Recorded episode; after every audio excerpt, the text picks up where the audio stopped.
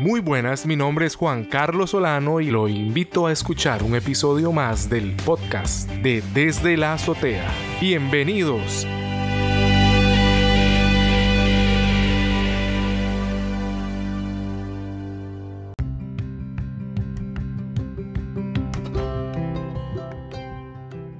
En el episodio de hoy tenemos como invitada a Andrea Cuenca Botey, encargada de la Cátedra de Investigación en Ciencias Sociales y Humanidades en la Universidad Estatal a Distancia. También es evaluadora de proyectos sociales, es psicóloga y profesora del área de investigación y tutora de tesis en la maestría en gestión educativa con énfasis en liderazgo en la Universidad Nacional de Costa Rica.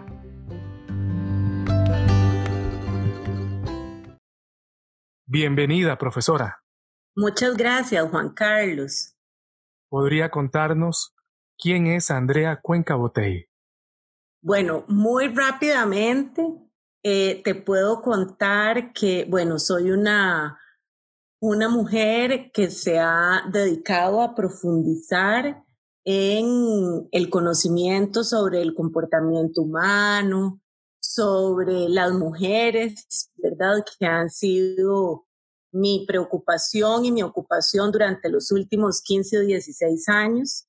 Eh, tuve el enorme privilegio de poder estudiar psicología, que ha sido una carrera que a mí me abrió muchas puertas y después especializarme en el área de educación, lo que me permite también pues poder llegar a, a un grupo de personas que están en procesos formativos y eso me ha parecido maravilloso y súper importante. Soy mamá, tengo una hija maravillosa de 14 años y pues siempre todo este camino formativo, la vida de la universidad, de los estudios, pues me encanta, me parece que desde ahí podemos hacer transformaciones lindísimas de la sociedad por una más justa y más igualitaria. Profesora, ¿podría explicarnos qué es machismo? Muy bien. El machismo en realidad es eh, una de las distintas facetas que tiene el sistema patriarcal. El sistema patriarcal es el sistema en el cual se ha ido definiendo la convivencia social desde hace muchísimo tiempo, podríamos decir que de forma ancestral, donde se ha privilegiado el poder o los valores de lo masculino por encima de lo femenino, negando así todo el aporte que hemos hecho las mujeres a la humanidad y poniendo en valor lo masculino. Entonces, ¿el machismo qué es? Bueno, el machismo es esa conducta específica y particular que desmerece todo lo que sea femenino. Por ejemplo, eh, un, un, ejemplo súper claro y característico es que cuando vos vas a un partido de fútbol, todos los insultos y las ofensas a los jugadores de fútbol son en femenino, ¿verdad? No son en masculino que si es una perra, que si es un hijo de tal, responsabilizando a la mamá por las características de esa persona, etcétera, etcétera. Entonces vemos como ahí lo que se acerca a la feminidad es algo totalmente menospreciado. Incluso existen otros términos también que nosotras hemos ido construyendo, como el de misoginia, que es ese odio por aquello que es femenino o que representa a las mujeres. Entonces, a partir de ese sistema patriarcal y el machismo, se han construido eh, una serie de características que se supone que los hombres y las mujeres deben cumplir. Y más que características terminan siendo mandatos. Y además se han querido naturalizar para que nosotros creamos que las mujeres naturalmente deberían ser de una forma y los hombres naturalmente deberían ser de otra. Y esto tiene implicaciones. Te voy a contar que, por ejemplo, este, en, la, en, en la ONU, que tienen una oficina de estudios de la mujer, han hecho estudios donde eh, perciben o se dan cuenta, pueden demostrar que a las mujeres se nos han negado históricamente los puestos de liderazgo o de toma de decisiones bajo la excusa de que las mujeres somos muy temperamentales y muy cíclicas en nuestras emociones y que los hombres son más racionales, son más, ¿verdad?, más fuertes, más decisivos y por eso a las mujeres se nos ha eh, quitado de esa posibilidad. Sin embargo, los estudios donde las mujeres asumen puestos de liderazgo han sido muy, muy beneficiosos. Entonces, ves cómo ese machismo se va metiendo de forma muy, este, muy traslapada, ¿verdad? Muy sin que nos demos cuenta en una serie de decisiones y de construcciones sociales que lo que han hecho es ponernos a las mujeres en un lugar de muchísima desventaja. ¿Solo los hombres pueden ser machistas? No, por supuesto que no. Es decir, somos hombres y mujeres criados en una estructura patriarcal. Por lo tanto, todos y todas tenemos en nuestra socialización y en nuestra formación como seres humanos una serie de mitos, de creencias y de valores este, machistas, patriarcales y misógenos, ¿verdad?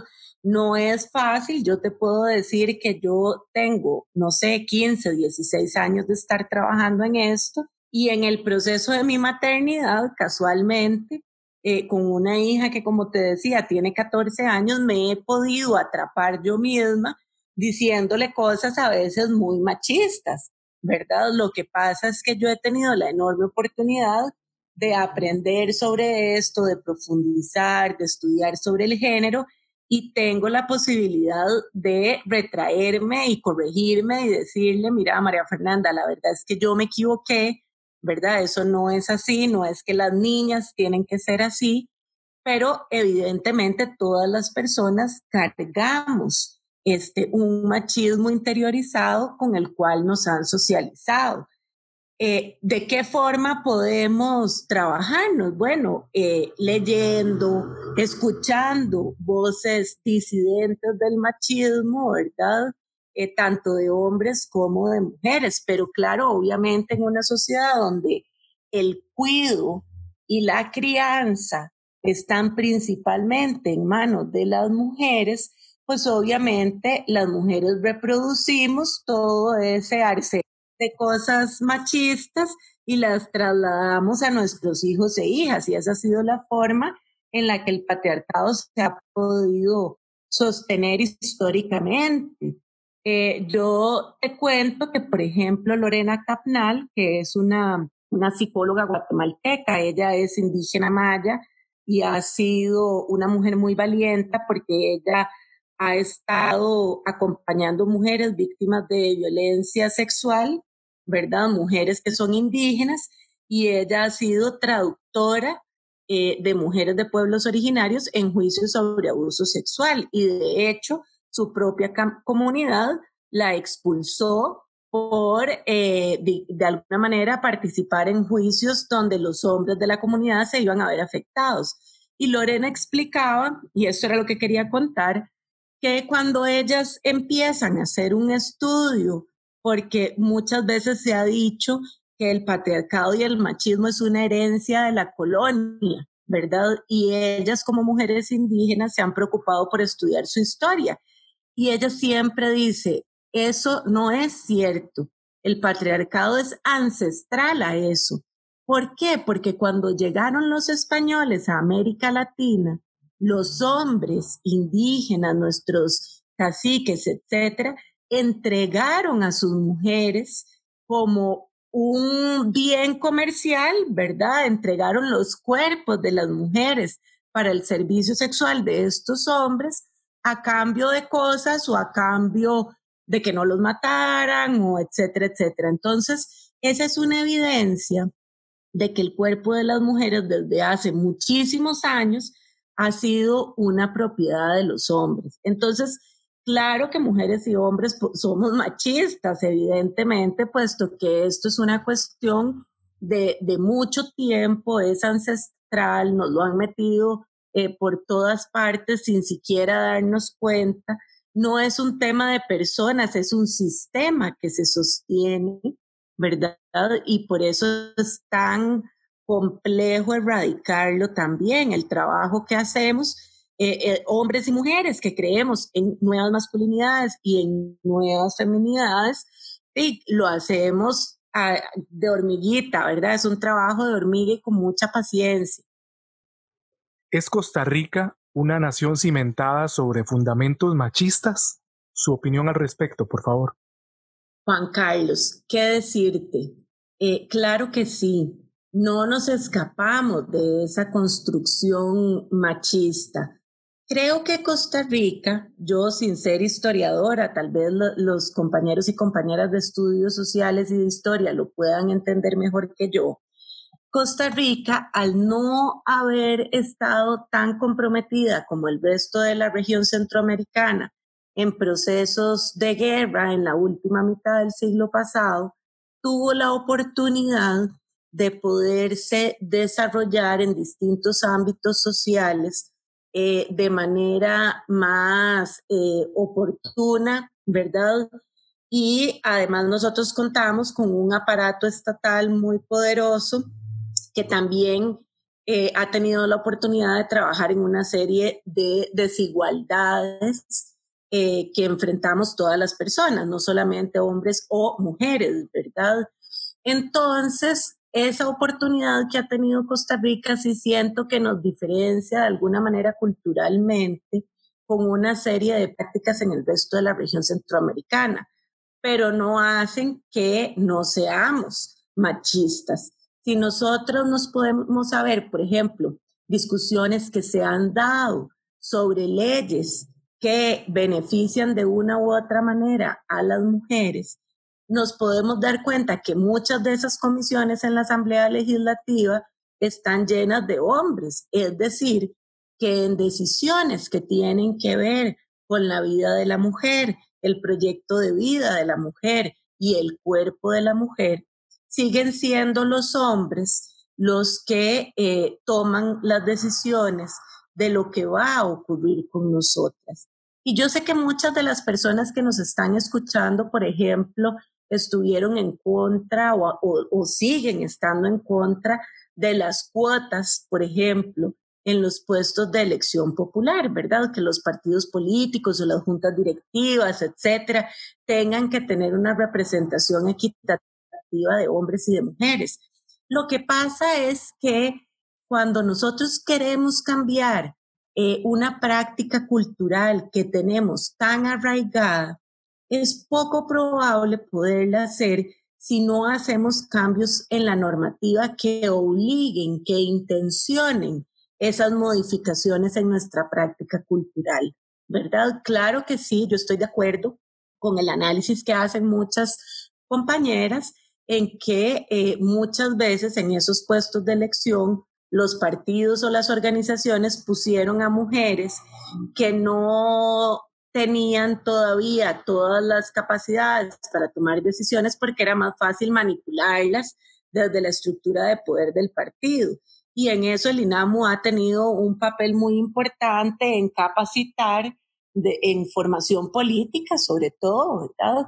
A las mujeres, mujeres que participan, por ejemplo, en los consejos municipales, de distrito, mujeres diputadas, etcétera, porque hay que entender que las mujeres en nuestra socialización hemos estado excluidas del ámbito público y los hombres no. Entonces, evidentemente a nosotras nos cuesta mucho más empoderarnos para querer salir y asumir cosas, ¿verdad? Y eso en Costa Rica también se ve en menor escala, tal vez que en otros lugares, pero si no veamos cómo funciona en este país, por ejemplo, el problema de la violencia doméstica, que es un fenómeno social sumamente grave.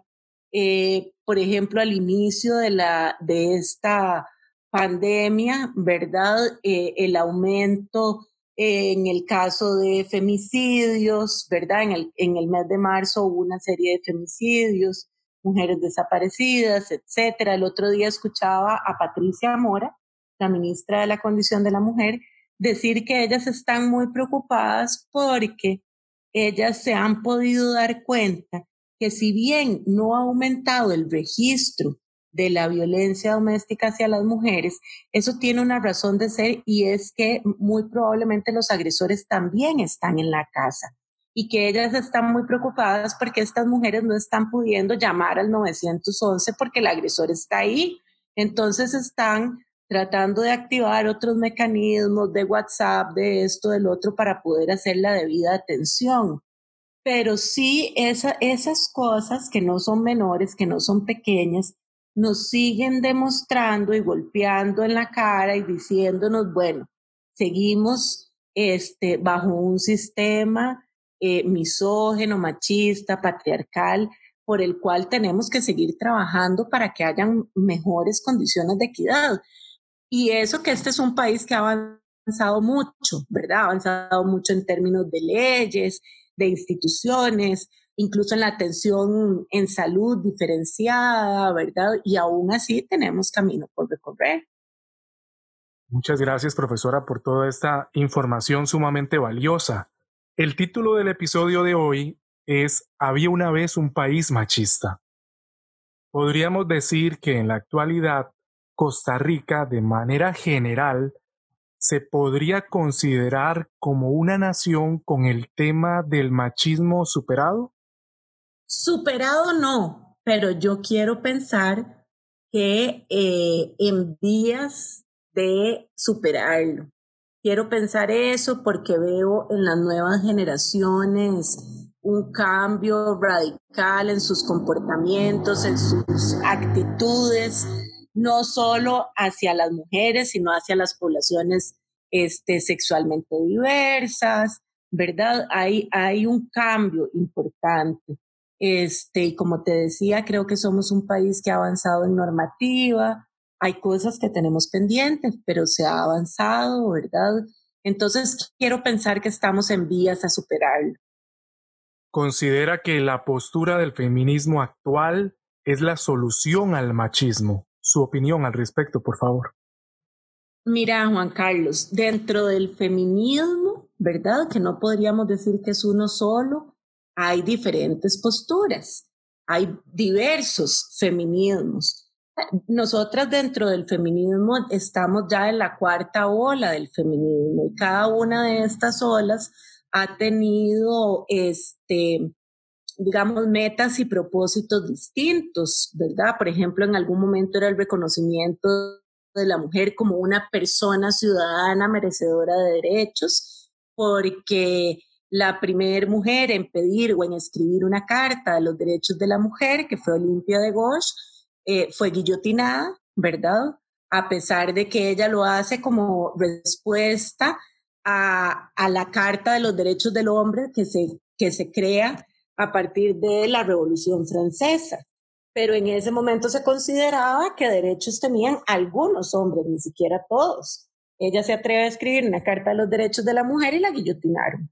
Entonces, la, primera oleada tenía que ver con eso, después, obviamente, nuestro derecho al sufragio, y así se han ido alcanzando una serie de metas, de propósitos.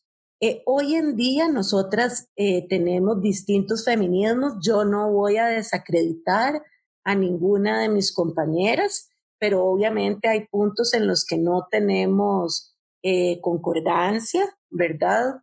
Eh, creo que todas las posturas son válidas. Yo, por ejemplo, he aprendido muchísimo, muchísimo de mujeres teólogas, feministas, que han hecho una revisión valiosísima de, la, de textos como la Biblia, ¿verdad? Para comprender mejor desde la religiosidad el lugar de las mujeres. Hay otras feministas más en los temas de salud, en política, en economía, etcétera. Eh, yo probablemente por la generación a la cual pertenezco hay posturas eh, que no comparto, ¿verdad? Soy respetuosa, pero no las comparto.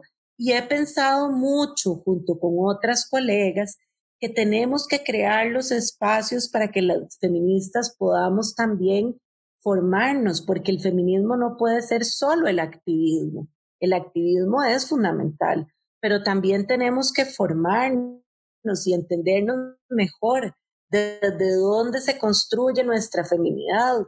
También entender que nosotras no podemos simplemente pelearnos con el mundo, porque no todas las personas hemos tenido el privilegio de tener acceso a la información y al conocimiento. Y por lo tanto, tenemos que generar espacios más empáticos y, de mayor escucha y de mayor receptividad para que colectivamente construyamos propuestas. No son solo las propuestas de las feministas, nosotras queremos una representación de todos los sectores que componen la sociedad. ¿Sabe de esfuerzos que existen actualmente a nivel país en relación con la reducción de violencia de género que pueda compartir con el oyente? Sí, claro, por supuesto. Este, bueno, como te decía, hay iniciativas muy importantes del INAMU. Yo quiero reconocer esto porque el INAMU ha sido una institución que ha estado en riesgo muchísimas veces, ¿verdad? Pero el INAMU hace un esfuerzo importante en la reducción de la violencia hacia las mujeres como ente rector en el país. ¿Desde dónde? Desde propuestas de normativas, de leyes, de políticas de discriminación positiva, con todas las delegaciones que tienen, centros de atención, hogares para mujeres que necesitan refugios temporales, campañas este, publicitarias, em, también todos los espacios formativos que tienen de cursos que se pueden llevar presenciales, que se pueden llevar en línea, etcétera, etcétera. Entonces, Ahí yo creo que hay un enorme apoyo que a veces la sociedad costarricense no quiere reconocer, pero tenemos que verlo. Después hay un importante trabajo que se hace desde la Defensoría de los Habitantes, donde se encuentra la Defensoría de la Mujer, que es una entidad valiosísima, ¿verdad? Que ha tenido un impacto muy importante en la implementación de la ley contra el hostigamiento sexual en el empleo y la docencia. Estas compañeras hacen un trabajo maravilloso porque el acoso sexual es una forma de violencia hacia las personas, ¿verdad? Que se materializa mayoritariamente en violencia hacia las mujeres, lamentablemente, pero la ley protege a todas las personas.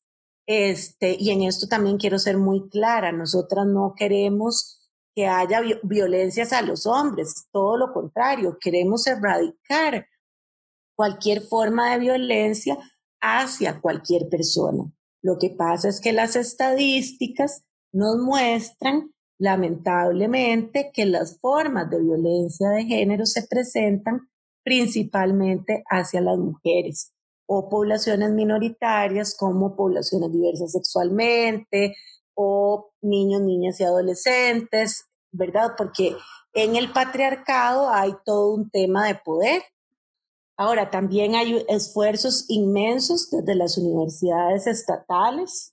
Eh, yo no sé si ustedes lo saben, pero tanto eh, la UNED, la Universidad de Costa Rica y la Universidad Nacional y el TEC tienen oficinas o institutos de género o institutos de eh, de la mujer, donde se estudian y se promueven también nuevas prácticas de convivencia. También están los esfuerzos del Instituto WEM, que es una ONG, ¿verdad? Es un organismo no gubernamental, pero trabaja muy de la mano con instituciones del, del Estado. WEM es una institución que se especializa en trabajar con hombres, hombres que se reconocen violentos y que quieren cambiar su comportamiento. Entonces, como ves, desde lo formal hay una serie de iniciativas y desde otros espacios de organización social también hay muchos. Está la colectiva por el derecho a decidir, está Acceder, que lo maneja Larisa Arroyo Navarrete. hay otra serie de iniciativas que buscan desde distintos sectores, desde lo normativo, desde lo cultural, desde la producción en el teatro, el cine, eh, el entretenimiento, muchos espacios sociales, este, cambios para que esta sociedad sea más igualitaria y equitativa, tanto para hombres como para mujeres. La siguiente es una frase del cuento de Disney de Blancanieves. Un día encantador mi príncipe vendrá y dichosa en sus brazos iré. Por fin mi sueño se realizará. ¿Cuál es su opinión del rol que juegan los medios de comunicación en el apoyo para el establecimiento de estructuras sociales en las que el hombre es el fuerte y la mujer esa bella y débil esposa a la que proteger? Ay, Juan Carlos, esos cuentos románticos de Disney nos han hecho tanto daño a las mujeres y a los hombres para poder construir relaciones de pareja eh, fuera de esos márgenes románticos idealizados, ¿verdad? Eh, que ha sido terrible. ¿Por qué? Porque eh, ve la, expresión, ¿verdad? La mujer esperando que llegue el príncipe, es decir, que en las relaciones de amor y de pareja las mujeres tenemos un papel totalmente pasivo. Nosotras somos escogidas por el otro, como si no tuviésemos el derecho también de escoger con quién nos emparejamos, ¿verdad? O con, o quién establecemos un vínculo afectivo. Y se nos hacen una serie de expectativas, ¿verdad? De que el amor tiene que ser a primera vista, de que el romance tiene que tener una serie de características terribles donde las personas, sobre todo las mujeres, se tienen que sacrificar por el otro cuando el amor, si bien requiere de esfuerzos, no puede requerir de sacrificios, ¿verdad? Entonces, toda, esa construcción, ¿verdad? Del amor, del lugar de la mujer y del hombre, es injusto para ambas partes porque también el hombre que no tenga características de príncipe tampoco tiene la posibilidad de elegir princesa, ¿verdad? Ve qué terrible, porque los hombres tienen que ser gallardos, poderosos, caballeros y otro montón de cosas que no necesariamente tienen por qué cumplir. Si es que el patriarcado nos afecta desde todos los lugares, porque nos establece una serie de mandatos irracionales a todas las partes, ¿verdad? Entonces, de ahí dichos tan horribles como de billetera mata galán, ¿verdad? Entonces, incluso dentro de esa escala machista hay, em, hay valores y subvalores, que es lo que es más importante para una mujer, ¿verdad? Entonces, para nosotras es más importante que tenga plata a que sea galán, ¿verdad? Cosas de ese tipo. Yo sí creo que desde los medios de comunicación masiva y desde todos los espacios de producción de entretenimiento, tiene que haber una reflexión sobre qué estamos depositando en la sociedad, qué le estamos diciendo a las personas de cómo deben construirse estas nuevas relaciones. Y vean que, claro, estos, eh, estas películas de Disney, muchas de ellas se referían a cuentos clásicos que obviamente sus autores responden a la época en la que fueron, este, de, que les tocó vivir. Pero vean cómo incluso desde Disney, aunque sea para vender, han tenido que replantear la forma en la que establecen eso. Y nos encontramos, por ejemplo, ahora personajes de princesas como Valiente, que es una princesa que decide que no se quiere casar con ninguno de los príncipes que le ponen ahí, uno más orompo que el otro, ¿verdad? y ella decide que eso no es lo que quiere y ella lucha y combate por eh, poder mantenerse soltera y tener acceso a, eh, al poder también, al ejercicio del reinado. Entonces van surgiendo estos nuevos personajes con características muy distintas a las princesas que estaban ahí a la espera de que llegara el príncipe. Y eso me parece que es una reflexión que tenemos que hacer en todos los espacios este, donde se hace comunicación masiva. ¿Cuál es la tarea pendiente que como sociedad aún tenemos con el tema de violencia de género? Creo que la primera tarea pendiente que tenemos como sociedad es escucharnos, aprender a escucharnos y aprender a empatizar con las otras personas.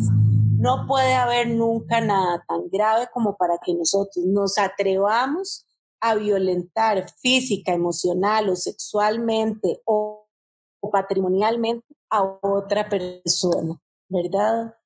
Em, yo sí creo que tenemos que hacer una revisión, cada uno de nosotros, cada una de nosotras, de cuáles han sido nuestras formas de socialización. Si nos sentimos contentas y satisfechas con esa manera en la que fuimos socializadas y desde dónde se nos enseñó qué era ser mujer o qué era ser hombre. Poder revisar nuestras prácticas, ¿verdad? Es establecer nuevas prioridades en nuestra vida también. Creo que de repente yo se lo digo a veces a papás o mamás en procesos terapéuticos, cuáles son las batallas que queremos ganar, ¿verdad? cuáles son aquellas cosas en las que de verdad queremos formar a nuestros hijos e hijas, ¿verdad? Más vale que sean buenas personas, que sean personas solidarias, que sean personas felices, a que sean excelentes mujeres desde un esquema totalmente cuadrado e impositivo de lo que eso tiene que ser, ¿verdad? Nos hace falta formación, nos hace falta educarnos, no es fácil reaprender nuestra conducta, no es fácil cambiar aquellas cosas que se nos dijeron que así son y punto, ¿verdad? eso requiere de todo un esfuerzo. Creo que eh, si lo vemos en términos estructurales, creo que el país ha estado haciendo cosas pertinentes. Eh, el, Estado, digamos, como estructura social que, que, que gobierna y contiene la convivencia, hacen falta algunas cosas, hacen falta algunas leyes, hace falta eh, democratizar el derecho a decidir de las mujeres sobre sus propios cuerpos, ¿verdad? Pero eh, sí tenemos tareas en distintos niveles, aquellas tareas que son más personales, más íntimas, más individuales, de ese insight o ese ejercicio que tengo que hacer conmigo misma. Hay tareas que son más desde lo colectivo, qué hago yo en mi entorno laboral, en mi comunidad, si yo sé que hay una situación de violencia, si la denuncio, porque en este país, con ese cuento de que lo que le ocurre al vecino a mí no me importa, no denunciamos y a veces de, todo el mundo sabía de una tragedia que se venía, pero nadie la denunció. Comprometernos, comprometernos con esos cambios. Y el tercer nivel para mí sería el estructural, que eso es responsabilidad del Estado. Es muy común oír en muchos discursos que querer es poder.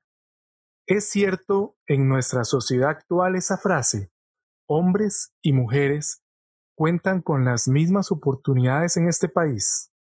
Eh, mira, yo no estoy muy de acuerdo con frases como querer es poder porque me parece que invisibilizan totalmente el tema de las oportunidades. Y entonces este, caemos en sociedades sumamente individualistas sin reconocer que no es lo mismo haber nacido en un hogar con tales condiciones que en un hogar con tales otras condiciones.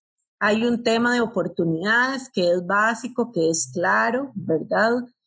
Eh, yo te voy a decir una cosa, yo tengo una amiga muy querida que ella me decía, ella, ella y su hermano hombre tienen un año de diferencia y ella es bastante menor que yo.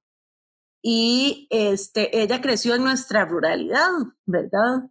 Y ella me contaba que cuando ella estaba en el colegio, llegó un momento en el que la situación de los papás de pobreza y de limitación de recursos era tan importante que el papá tenía que decidir a quién seguía manteniendo en el colegio, ¿verdad? Porque de ahí hay que pagar pases, escuela. Bueno, la escuela se supone que es gratuita, pero no, es tan cierto, porque hay un tema de útiles, de uniformes, de meriendas, de un montón de cosas que ustedes lo saben mejor que yo.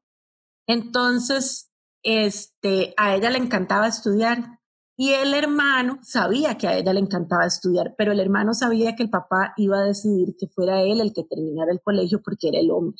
Y el hermano decidió salirse del colegio para que ella pudiera estudiar. Y les cuento este cuento que es real porque eso ocurre muchísimas veces. En las familias, a veces, cuando tenemos que decidir a quién darle la oportunidad, en muchas familias la oportunidad se le da al hombre de la casa y las mujeres quedan relegadas. Y esto es algo que seguimos nosotras viendo en los estudios que hacemos. Entonces, claro, una chica a la cual desde su hogar, porque existe una limitación de recursos o por el motivo que sea, se le limitan sus oportunidades, pues por supuesto que estamos hablando de que hay una desigualdad y de que no necesariamente es cierto que hombres y mujeres crecemos con las mismas oportunidades y que el que quiere puede. No es cierto. Hay gente muy emponchada, muy queriendo salir adelante, muy dispuesta a trabajar, pero no ha tenido las oportunidades, ¿verdad? Entonces, esa también es una responsabilidad que tenemos desde el Estado y yo sé que desde el Ministerio de Educación Pública eh, se hacen muchísimos esfuerzos y sé que hay un enorme compromiso de todo el equipo docente que trabaja en el MEP. Profesora, ¿cómo podemos reinventarnos como sociedad para resolver la problemática del machismo? Bueno, hemos venido hablando de varias eh, cosas que podemos hacer. Creo que en el espacio educativo, que es el espacio para mí más rico, podemos eh, hacer más cosas que desde otros lugares. Por ejemplo, te voy a contar que existe un estudio que indica que las maestras y los maestros le dan más la palabra a los hombres porque son más inquietos y se invisibiliza más la participación de las chicas. También los ejemplos que nosotros damos en clases. Yo durante mucho tiempo trabajé haciendo transversalización del enfoque de género en procesos curriculares. ¿Y esto qué implica? Que nosotras, por ejemplo, podamos reconocer en nuestra bibliografía de clase eh, autoras mujeres, ¿verdad? Porque casi todo el material que utilizamos es elaborado por hombres. Entonces eso le va diciendo a las niñas que no tienen la capacidad de hacer el trabajo intelectual y esto funciona de manera muy inconsciente, no es algo que se haga consciente jamás. Que nosotros podamos reconocer en historia biografías de mujeres que han sido trascendentales, porque después de Marie Curie no se nos ocurre hablar de ninguna mujer en la ciencia y resulta que hay muchas. Yo hago un ejercicio cuando me toca eh, participar en algún panel sobre género y le pregunto a los, al público, ¿ustedes saben quién es el hombre costarricense que este, estuvo en la NASA? Y siempre el auditorio sabe, obviamente, Franklin Chang, ¿verdad? Y saben qué hizo y saben la vida y milagros de Franklin Chang. Y cuando les pregunto, ¿y saben cuál es la mujer costarricense que aún trabaja en la, caja, en, la NASA? Nadie sabe de la existencia de Sandra Kaufman o muy pocas personas, ¿verdad? Y esto también tiene que ver, como me preguntabas antes de los medios de comunicación, cuando Sandra viene a este país y se le entrevista, se le hacen preguntas de orden personal, no de su trabajo intelectual dentro de la NASA. En cambio, vos no ves entrevistas que se le hagan a Franklin Chang para preguntarle si está casado, si tiene hijos o cómo viven los hijos que él haya sido este astronauta o lo que sea, ¿verdad? Entonces, claro que desde lo educativo tenemos enormes posibilidades de hacer cambios. Eh, tienen que ser voluntarios, obviamente, tenemos que, que, seguir estos procesos y protocolos para hacer eh, transversalización del enfoque de género no, a veces no es tan fácil, pero es súper entretenido y nos podemos ir dando cuenta de muchas cosas muy bonitas que, que no nos han dicho, ¿verdad? Y irlas aprendiendo con los chicos y las chicas para darles una visión de mundo totalmente diferente. Una vez más agradecerle, profesora, estar con nosotros el día de hoy porque son sumamente acertados sus comentarios, sus intervenciones nos enriquecen y nos educan grandemente. Soy yo la que está muy agradecida por la invitación, muy contenta.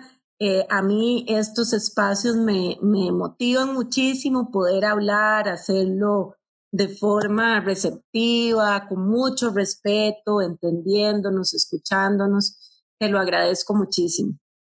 Muy amable. Avanzo a la siguiente consulta. ¿Es la violencia de género una consecuencia del machismo ¿O es el machismo una consecuencia de la violencia de género? Bueno, en definitiva, la violencia de género es una consecuencia del machismo. ¿verdad? Porque nosotros, nuestro comportamiento es el resultado de nuestros pensamientos y nuestras emociones. Si nosotros pensamos que el otro, ¿verdad? Es merecedor de castigo, del castigo físico, emocional, sexual o patrimonial, y lo vamos a ejercer, ¿verdad?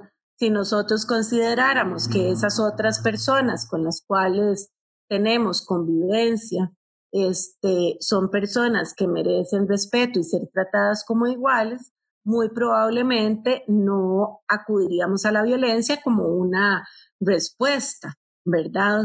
Entonces, claro que este, la violencia de género es una respuesta del machismo, es una consecuencia directa del machismo. Profesora, considera que actualmente, a nivel educativo, en los grados de primaria y secundaria, se aborda adecuadamente el tema de género y justicia. Bueno, eso es un poco complicado de responder porque eh, una cosa son los programas formales, ¿verdad? Que tenga el Ministerio de Educación Pública y otra cosa es quién está al frente de la clase y cómo transmite ese conocimiento. Y es ahí donde yo creo que nos hace falta trabajarnos un poquito más, ¿verdad? Porque también ah, tenemos que decir que de muchas veces las personas tienen sensibilidad de género, eh, son buenas personas, etcétera, pero no saben cómo transmitir estos conocimientos o no saben cómo dar un trato más igualitario. Yo no creo em, que necesariamente una persona machista es una mala persona. Simplemente creo que es una persona que fue criada con un esquema de valores y lo ha entendido como que eso debe ser así probablemente si tiene la posibilidad de repensarse, de estudiar, de entrar en contacto con personas que piensan cosas distintas, ¿verdad? O con teoría de derechos humanos, pues pueda cambiar su percepción y su comportamiento, ¿verdad? Pero es difícil que nosotros podamos hacer cambios, ¿verdad? O hacer una promoción de una educación igualitaria en el preescolar o en los primeros ciclos, si las personas que están trabajando con estas poblaciones no han sido debidamente este, sensibilizadas. Entonces, eh, es difícil hacer una valoración en ese sentido. Creo que se están haciendo esfuerzos, como te digo, creo que hay nuevas generaciones pensando de forma muy distinta, creo que hay más sensibilidad hay muchos discursos y por algún lado el bombardeo también en redes sociales que se hace de, discursos diversos y tal, pues nos puede ampliar un poco los horizontes, pero es definitivamente creo que debemos trabajar de forma más sistemática con quienes están en el liderazgo del aula, es decir, con maestras y maestros.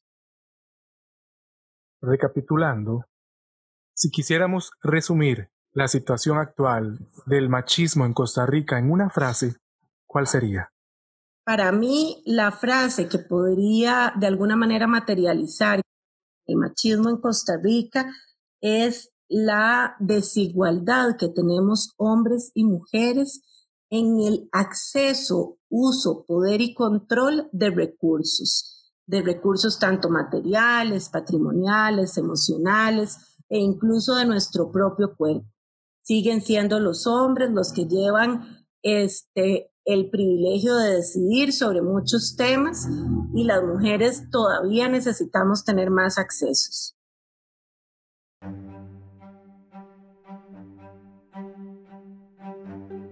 La pobreza tiene rostro de mujer en Costa Rica. ¿Cuál es su opinión al respecto de esa frase? Ha sido una frase famosa, ¿por qué? Porque en realidad, efectivamente, el sector más vulnerable económicamente somos las mujeres. Se sabe que las mujeres ganamos menos por un sinfín de razones. Algunas este, evidentes, como en el sector privado, donde a las mujeres se les paga hasta el 20% menos que a un hombre por hacer lo mismo. Y en el sector público existen otras formas en las cuales el, el patriarcado se manifiesta, ¿verdad? Y que nos pone en condiciones de desigualdad. Eh, las mujeres tienen menos acceso, mujeres este, con escasos recursos tienen menos acceso a, la educación formal, eso las pone en mayor vulnerabilidad y además en haciendo trabajos informales, ganando menos del salario mínimo, etcétera. Además, las mujeres son las que tradicionalmente se quedan con los hijos, no necesariamente porque sea su voluntad, sino porque los hombres se van, ¿verdad? Y no aportan a los hogares, entonces las mujeres tienen que distribuir sus recursos entre más personas que los hombres. Y esto no lo digo yo ni es caprichoso, esto nos lo dicen estudios del INEC, estudios, ¿verdad?, que se han hecho muy serios de distintas entidades. Entonces, evidentemente sí, hay un rostro feminizado de la pobreza, ¿verdad?, debido a la brecha y a la desigualdad que existe entre hombres y mujeres. El otro día estaba leyendo que más del 70% del personal de salud ¿verdad? Que trabaja en salud, no estoy hablando de médicos o médicas, sino del personal de salud, más del 70% son mujeres. Es decir, que incluso frente a la pandemia, las mujeres somos quienes estamos poniendo nuestros cuerpos para poder atender esta situación. Por lo tanto, claro, las mujeres nos llevamos la peor parte en la mayoría de las situaciones que vive la humanidad.